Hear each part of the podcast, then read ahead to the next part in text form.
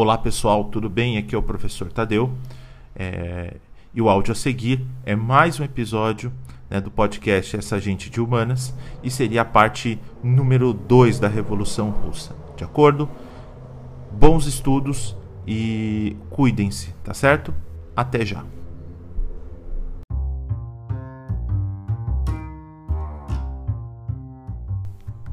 Oi pessoal, tudo bem? Como estão vocês, princesos e princesas? Bom, então nós paramos, né, no nosso, na nossa última aula, paramos no início de 1914. Né? Falei para vocês do Domingo Sangrento, falei para vocês né, da novamente a concentração de poder é, do czar em 1907 e paramos na Primeira Guerra Mundial. Só lembrando, a Primeira Guerra Mundial, né, ela foi uma guerra né? Ela, ela é considerada uma guerra mundial devido né, aos, às grandes potências econômicas e políticas estarem envolvidas. Né? E além disso, pela questão que territorial também, porque eram grandes impérios e quase todas as partes do globo, por conta disso, estavam é, em guerra. Tudo bem? Lembrar, lembraram disso? E lembrem-se também no modelo, né, no modelo que a gente trabalhou para a prova mensal é, da Primeira Guerra Mundial entre a Tríplice Entente e Tríplice Aliança. Lembrando, Tríplice Entente, né, Inglaterra, França e o Império Russo contra a Aliança, principalmente a Alemanha, Áustria-Hungria e Itália. essa Primeira Guerra ela, ela é uma guerra que já de início vai envolver a Rússia, a Alemanha, tá certo? Bom, a gente já teve aula disso, eu não vou me aprofundar tanto, né? Mas a Primeira Guerra para o povo russo é extremamente desastrosa, tá? Por quê? Porque os russos vão sofrer inúmeras derrotas ao longo do conflito. Né? Várias batalhas os russos vão perder para os alemães. Né? E, além disso, vai gerar uma enormidade de mortes uma enormidade de mortes. Aqui vou recomendar a vocês que vocês abram a apostila na página, tá? Uh, 164, 164, tudo bem? Que fala sobre é, isso é muito importante a relação entre Primeira Guerra Mundial e a Revolução Russa, tá? A Primeira Guerra Mundial ela vai gerar as condições para o desenvolvimento de uma revolução russa. Também, por quê? Vai apertar ainda mais a desigualdade social, uma desigualdade econômica e também um questionamento do poder é, do czar. Tá? Então, por que a Primeira Guerra causa tudo isso? Só para vocês terem uma noção. Né? Então, além das derrotas, muitas mortes. Tá? Muitas mortes. Ó, na apostila de vocês, ó, foram mortos quase 2 milhões tá, de soldados russos. Além disso, um quarto das indústrias russas foram destruídas no período da guerra. Você teve uma diminuição da produção de alimentos. Quando há uma, uma diminuição da produção de alimentos, obrigatoriamente há um problema no abastecimento, ou seja, isso vai acabar gerando fome na população russa. E além disso, né, aumenta o questionamento ao poder do czar. Então, por isso que as condições provocadas pela Primeira Guerra Mundial né, é, levam ao processo revolucionário em 17 tudo bem? Fique insustentável o poder do czar pelas condições econômicas e, e condições sociais impostas por, por, pela Primeira Guerra Mundial. Tudo bem? Então, ó, isso é uma parte muito importante, galera. É, prestem muita atenção nisso, tá? A relação entre Primeira Guerra Mundial e a Revolução Russa. Bem, Aqui tem um momento importante. A Revolução Russa, como vocês sabem, acontece em 1917. Quando ela acontece em 1917, eu já expliquei para vocês que nós temos duas revoluções russas. Tá? Que revoluções são essas? Nós temos a Revolução de fevereiro e a Revolução de Outubro. São diferentes, tomem cuidado, tá? Por isso, eu pedi na outra aula que vocês o que? Tomassem muito cuidado com a ideia dos mencheviques e bolcheviques. A, revolu a primeira revolução russa, a revolução de fevereiro, é mais. Ah, professor, não entendi. É como se fosse uma revolução dentro da revolução. Então, a primeira revolução russa, a revolução de fevereiro, né, ela está ligada à tomada do poder do, é, pelos mencheviques. Lembrando, mencheviques são a minoria que, são, é, que é caracterizada pela burguesia russa. Tá? Então, a burguesia russa acaba o que? Tomando poder. Então, existe a queda do czar, tá bom? A queda do czar. Com a queda do czar, vai se instalar um governo provisório. E esse governo provisório, ele vai ser comandado por um cara chamado Kerensky, né? O líder dos dos mencheviques era o Martov, só que quem governa provisoriamente será o Kerensky, tá? Bom, aqui vai ter um problema de união né, do povo russo. E o governo dos mencheviques, esse governo provisório, ele não vai se sustentar tanto tempo no poder. Por quê?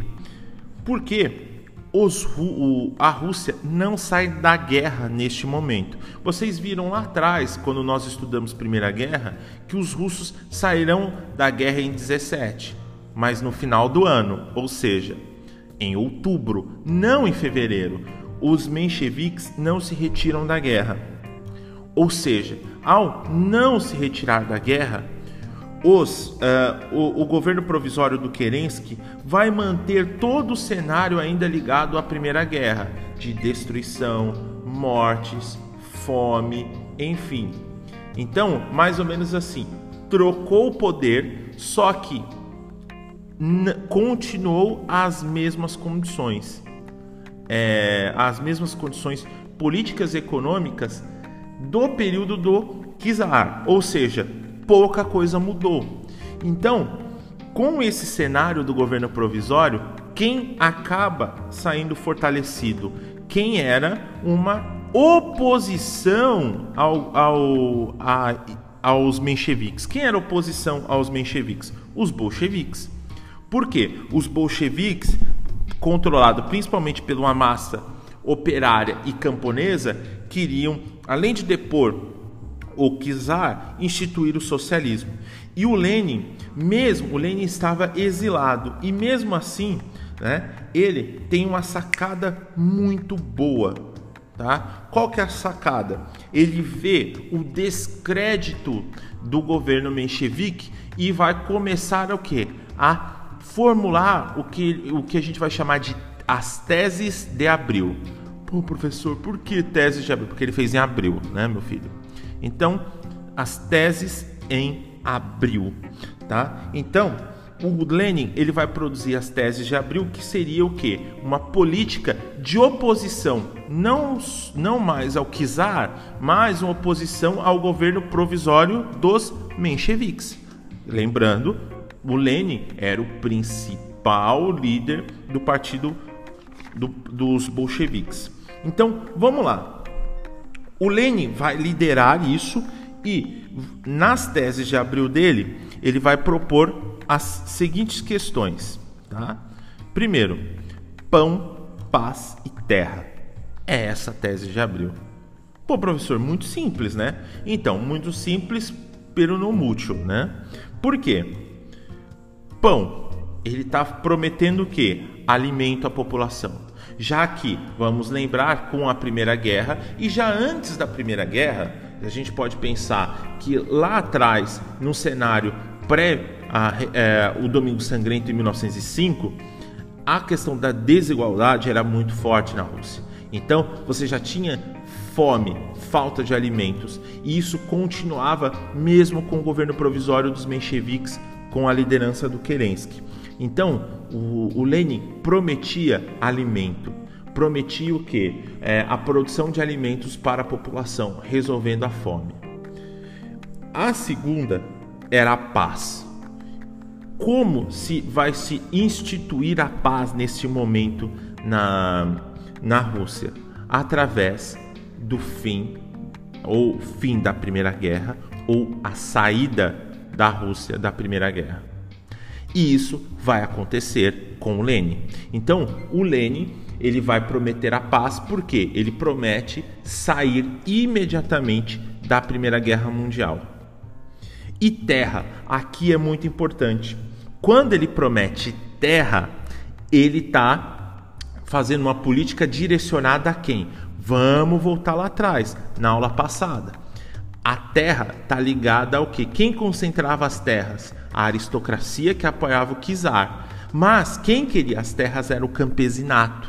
Então, logo, o Lenin, quando promete né, a ideia de terra, ele está fazendo o que? Uma aliança com os camponeses, com o campesinato. Então veja, ele atende tanto a classe operária, né, como demais classes prometendo o pão, paz e a terra, ele está o que? Direcionando a sua política para o campesinato. Tudo bem? Outra coisa, a ideia do poder para os soviets. Por isso que eu falei da aula passada. Era um dos grandes legados do Domingo Sangrento foi a formação dos soviets. Quem são os soviets? Né? Os sindicatos, os trabalhadores, né? Os trabalhadores unidos, né? É uma organização política dos trabalhadores. Se ele promete o poder aos soviets, ele está prometendo o poder a quem? Aos trabalhadores, aos operários, ao proletariado. Então aqui ele está ligando a ideia de que se tomar o poder, os trabalhadores tomarão o poder também. Ou seja, ele está ligando a ideia do socialismo. Professor, é importante saber sobre a questão do pão, paz e terra. Toda essa definição, mais que importante, é necessário. Necessário. Tudo bem? Então, quando chega em outubro, né, Lenin toma o poder e cuidado. Aqui, né, é uma boa discussão. O Lenin toma o poder em nome dos soviets, em nome dos trabalhadores. Que é um problema. Por quê? Tudo bem, é muito esperto o Lenin, só que parece que os trabalhadores, aí uma crítica, tá, gente?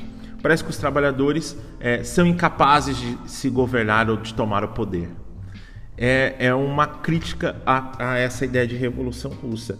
Mas o Lenin, mesmo assim, toma o poder em nome dos soviets. E isso é muito importante. Quando o Lenin toma o poder, depõe o governo provisório do Kerensky e promete o poder aos soviets, aí começa a Revolução de Outubro. Tá? Isso é a Revolução de Outubro. É a tomada do poder pelo Lenin em nome dos soviets, tá certo? Imediatamente, que que, o que vai fazer o Lenin? Ele vai fazer uma paz imediata com a Alemanha. Ou seja, uma paz imediata com a Alemanha significa a saída da Rússia da Primeira Guerra Mundial. Este acordo eu cheguei já a falar em aula para vocês, na aula sobre é, já o término da Primeira Guerra Mundial, que é o acordo Brest Litovsk, que marca a saída da Rússia do conflito. É o processo de paz entre a Alemanha e a Rússia. Tudo bem? Então, ele já promete a primeira parte, tá? a primeira parte do, das suas teses de abril. A segunda vai ser a chamada nacionalização da economia que, que seria a nacionalização, Tadeu? Nacionalização da economia, por exemplo, se todos os bens, é, os, existe a ideia de propriedade privada, os meios de produção são privados. Quando você fala, ó, privado, o inverso privado seria o, o que? O coletivo. Né? Então, o Lenin vai nacionalizar tudo isso. Ou seja, vai tomar do Estado. Então, a partir daquele momento, não existe a ideia tá, de empresas privadas. Todas elas passam a, a ser o que? Do governo, passam a ser o que? Do, do, do Estado russo. Por isso há uma ideia de nacionalização tá, da, da economia. E aqui muito, muito importante. Né? Por quê? Nesse momento, o, o Lenin acha e, com, e, e corretamente que há necessidade de formação de um grupo armado. E vai ser criado neste momento o chamado Exército Vermelho, ou seja, o exército dos bolcheviques, o exército do Estado Socialista, o Estado, é, o Exército Vermelho. Guardem este nome. O líder do Exército Vermelho se chama Trotsky. Leon, Leon, na verdade, né? Leon Trotsky, que vai ser um, também um dos líderes e um dos grandes marxistas da história do século XX. Muito importante ele. Guardem este nome, o Leon Trotsky, tá certo? Vamos para 1918 agora. Em 18, né? É muito importante porque o, o, não vai ficar barato né, essa ideia de revolução socialista. Principalmente porque, né, é, primeiro, com a justificar os outros países, principalmente uh, da Tríplice Entente, vão é, chamar os russos de traidores e basicamente é, vão tentar o que? Invadir a Rússia para tirar o governo bolchevique do poder. Então, olha que interessante. Se instala em 1918 uma guerra civil na Rússia. Por quê? É, o, principalmente a burguesia e parte ainda da família, da família real russa vão ser apoiadas por outras famílias reais e por governos europeus, principalmente da Áustria né, e franceses. Vão apoiar o que? vão apoiar o, o, o exército, dá para falar um exército realista ainda, e da burguesia contra o exército vermelho. Né? Então, basicamente, aqui nós ter, vai ter uma guerra civil entre os favoráveis à revolução, ou seja, o exército vermelho composto por, pelos soviets, os camponeses, versus um exército branco composto principalmente pelos por parte da burguesia, parte ainda dessa aristocracia e, e dos Romanov, e com ajuda externa de alguns países como a França e a Áustria, tudo bem? E também a Inglaterra também apoiou, tá certo? Então aqui, né, de 18 a 1921, nós temos o que nós chamamos de Guerra Civil Russa a guerra civil, uma tentativa de é, barrar a formação de um, de um, do socialismo na Rússia. Essa guerra era entre o exército branco, esse exército contra a revolução, ou seja, o exército composto por, é, favorável à burguesia, à família real, à nobreza e com apoio, apoio externo, versus o Exército Vermelho, né? O que era o exército da revolução comandada pelo Trotsky, tá bom? Então aqui é muito importante porque essa guerra é uma guerra extremamente sangrenta. Calcula-se que aí tenha morrido em torno de 5 milhões de pessoas no, no conflito inteiro. Muitas delas é, foram mortas por conta da questão da fome. Então, essa guerra civil que abalou a Rússia é uma guerra muito, mas muito, muito, muito, muito dura, tá? Então, com muita força, os russos acabaram é, vencendo, aí deixar especificar, o Exército Vermelho acaba vencendo a guerra e aí instituindo, né, o, realmente o socialismo, tá? Mas tomem cuidado, o preço disso foi, foi com muitas vítimas. Tá? Com a vitória do Exército Vermelho, a Rússia passa por um processo de centralização política. Tá? Essa centralização política na mão de quem? De um comitê que estaria ligado ao Lenin, que, seria, que lideraria esse comitê. e seria uma política de partido único. Deixa de ser o Partido Bolchevique e passa a ser o Partido Comunista Russo, o Partido Comunista, o PC, tá bom? Uh, e basicamente uh, é formado a partir disso, tá? Uh, o, que a gente chama de União das Repúblicas Socialistas Soviéticas em 1922. Tá? Então, a partir do término da guerra civil entre o Exército Branco e Vermelho, é formado, né, é centralizado o poder nas mãos de um comitê e nas mãos principalmente do Lenin.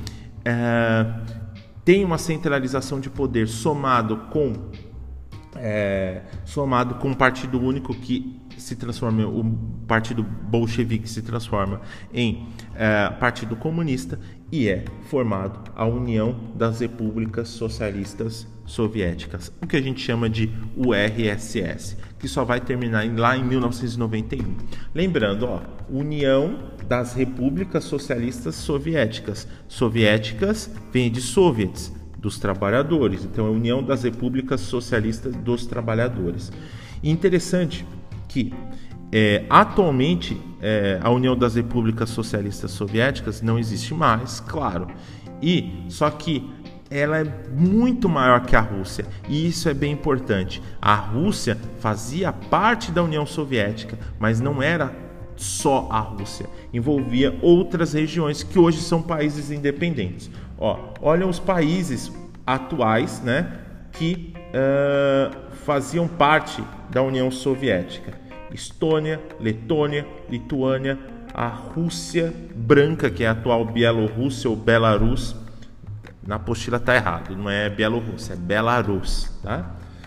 Ucrânia, Moldávia, tá? Armênia, Geórgia, Azerbaijão, uh, Cazaquistão, Uzbequistão, Turcomenistão, Kirguistão e Tajiquistão. Lembrando, tá? É, estão é terra de. Então, por exemplo, Cazaquistão, terra dos cazaques, tá?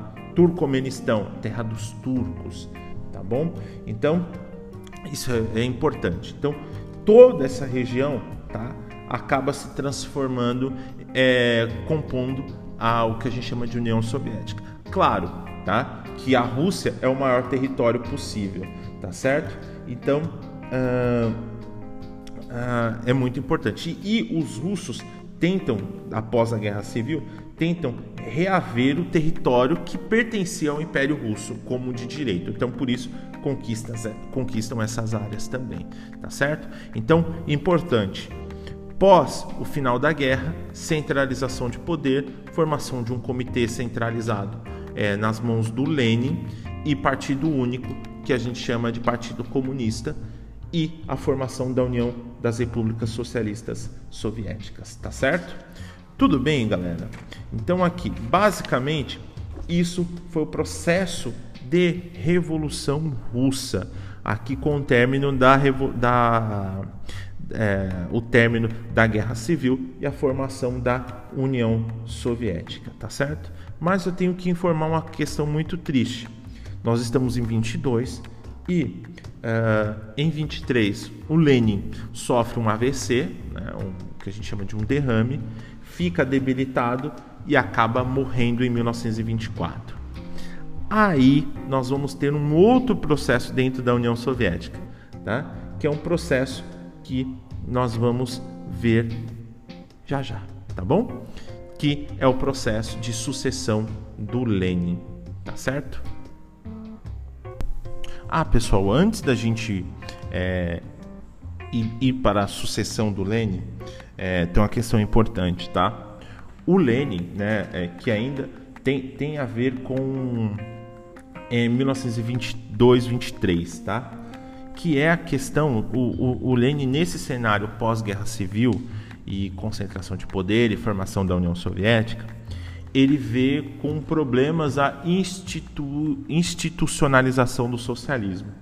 Então, ele vai é, basicamente desenvolver uma política tá?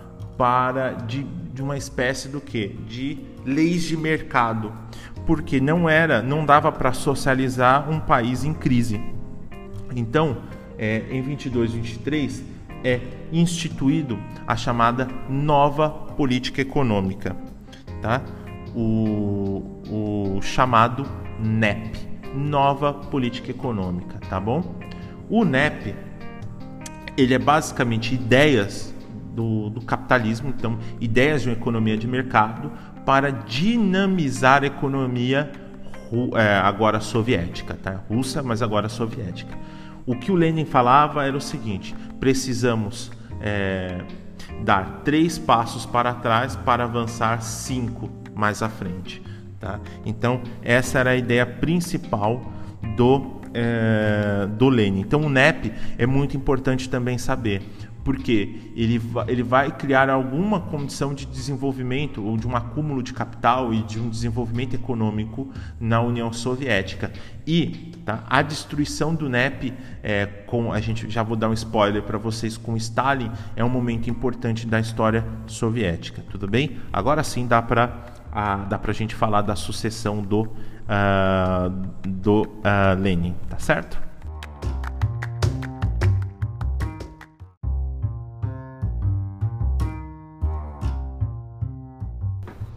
Bem, com, com a, a morte do Lenin em 1924, surge a, um problema na União Soviética é, que está ligado muito à sucessão, ou seja, quem seria o líder é, não só do Partido Comunista, mas o líder da União Soviética após a morte do Vladimir Lenin.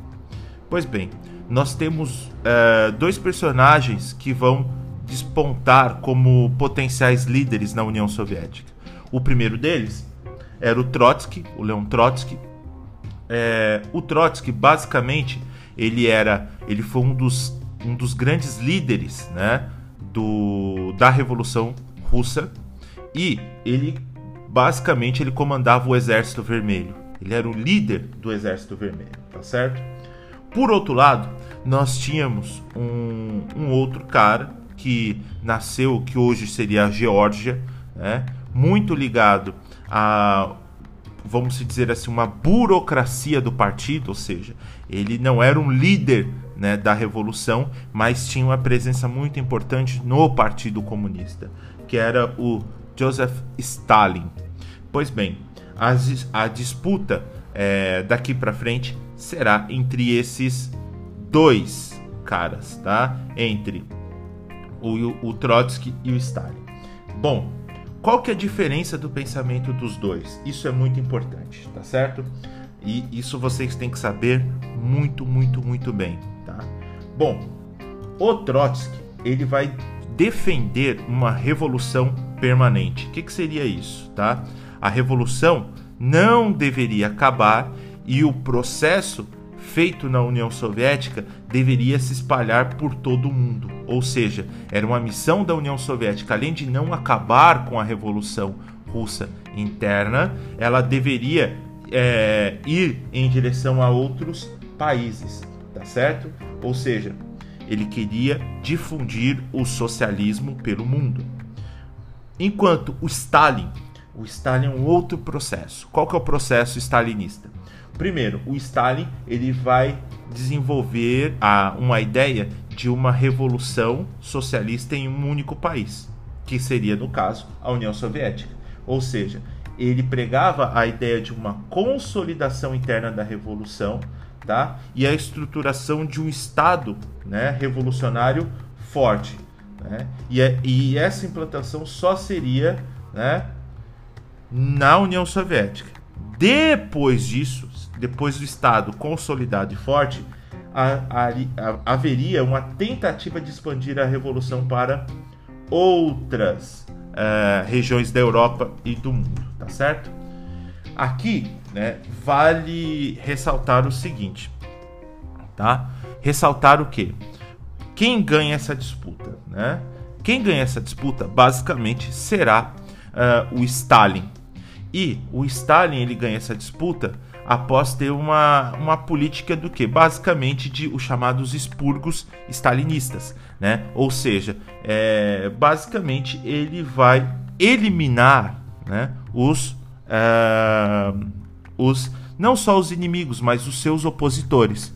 Então, ele vai ter um trabalho muito grande de quem era uma possível ameaça para ele no comando do Partido Comunista e da União Soviética, havia uma eliminação não política só, mas uma eliminação física, ou seja, o cara morria, tá? Ou era mandado, né, para os gulags, que seriam é, não são prisões, tomem cuidado.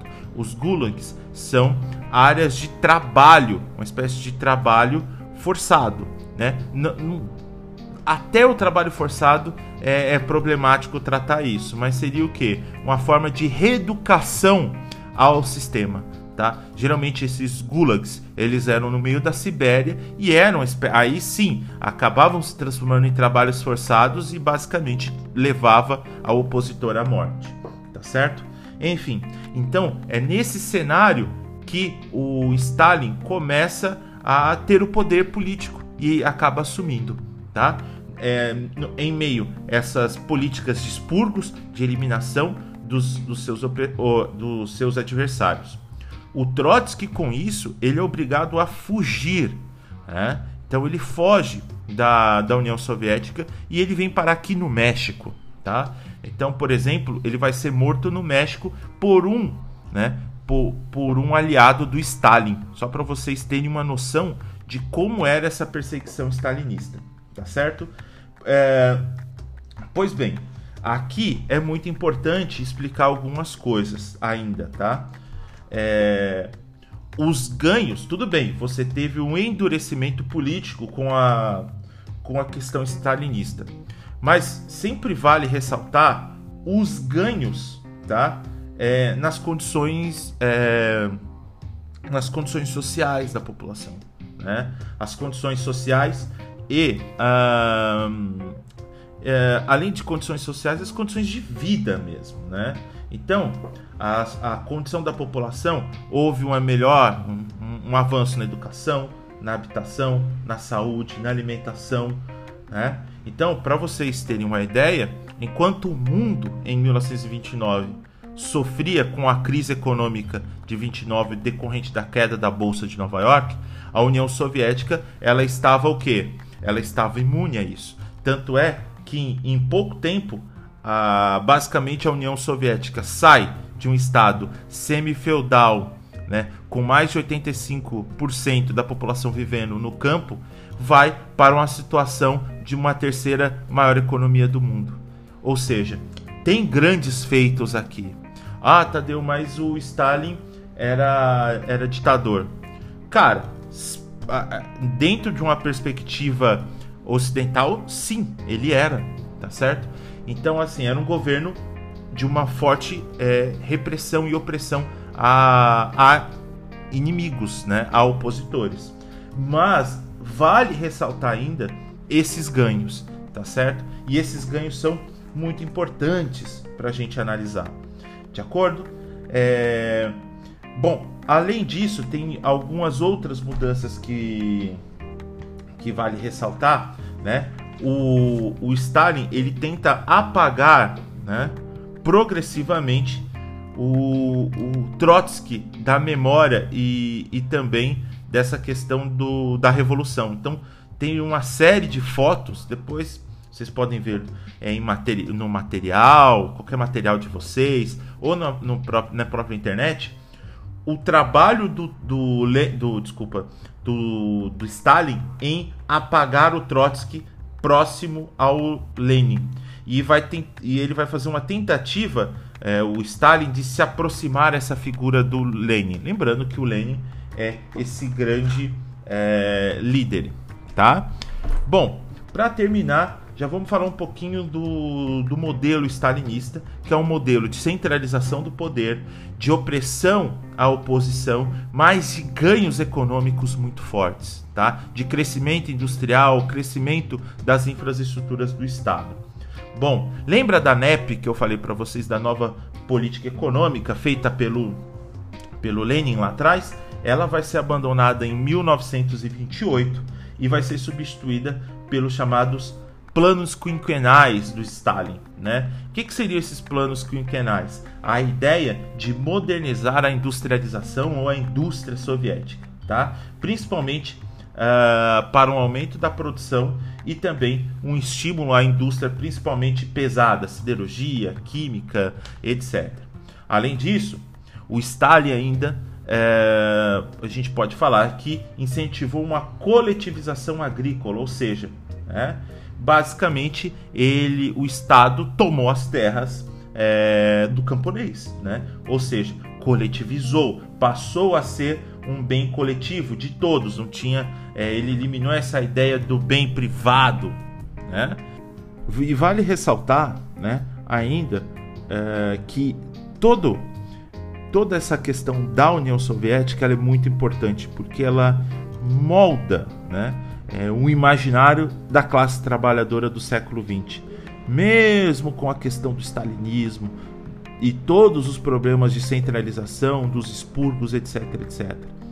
Mas a União Soviética passa a ser um símbolo, em boa parte do século XX, da força dos trabalhadores e da ideologia do socialismo. E isso é muito importante vocês entenderem, porque a partir deste momento, né, a União Soviética passa a ser um grande ator político, ou seja, as discussões e as questões das relações internacionais mundiais é, vão passar pela União Soviética. É o grande ator político do século XX. De acordo? Tá bom? Então, muito importante isso, galera. É, vou encerrando aqui é, a nossa conversa, a nossa aula de hoje, tá? Estudem, tá certo? Vou deixar duas perguntas para vocês, para vocês refletirem sobre essas aulas, tá certo? A primeira questão: por quê? Porque nós falamos que a Primeira Guerra Mundial né, acelerou o processo de Revolução Russa. Né? E, e número dois, né? Qual que era a preocupação, principalmente das potências econômicas capitalistas europeias, é, na, na divisão do mundo? É, na divisão do mundo não, não, mas na divisão da Europa, o surgimento de novos países após uh, o fim da Primeira Guerra, em 1918. Tem relação com a União Soviética. E uma terceira pergunta, né? Como foi o modelo de estruturação é, em, da estruturação da, da ideia de revolução in, entre Trotsky e Stalin. Ou seja, como Stalin, é a, a, a pergunta mais direta, como Stalin e Trotsky pensavam a Revolução Russa. Tá certo? Beleza. Galera, por hoje chega. Bons estudos, se cuidem e vou deixar no final para vocês o hino da União Soviética, tá bom? Tchau, tchau!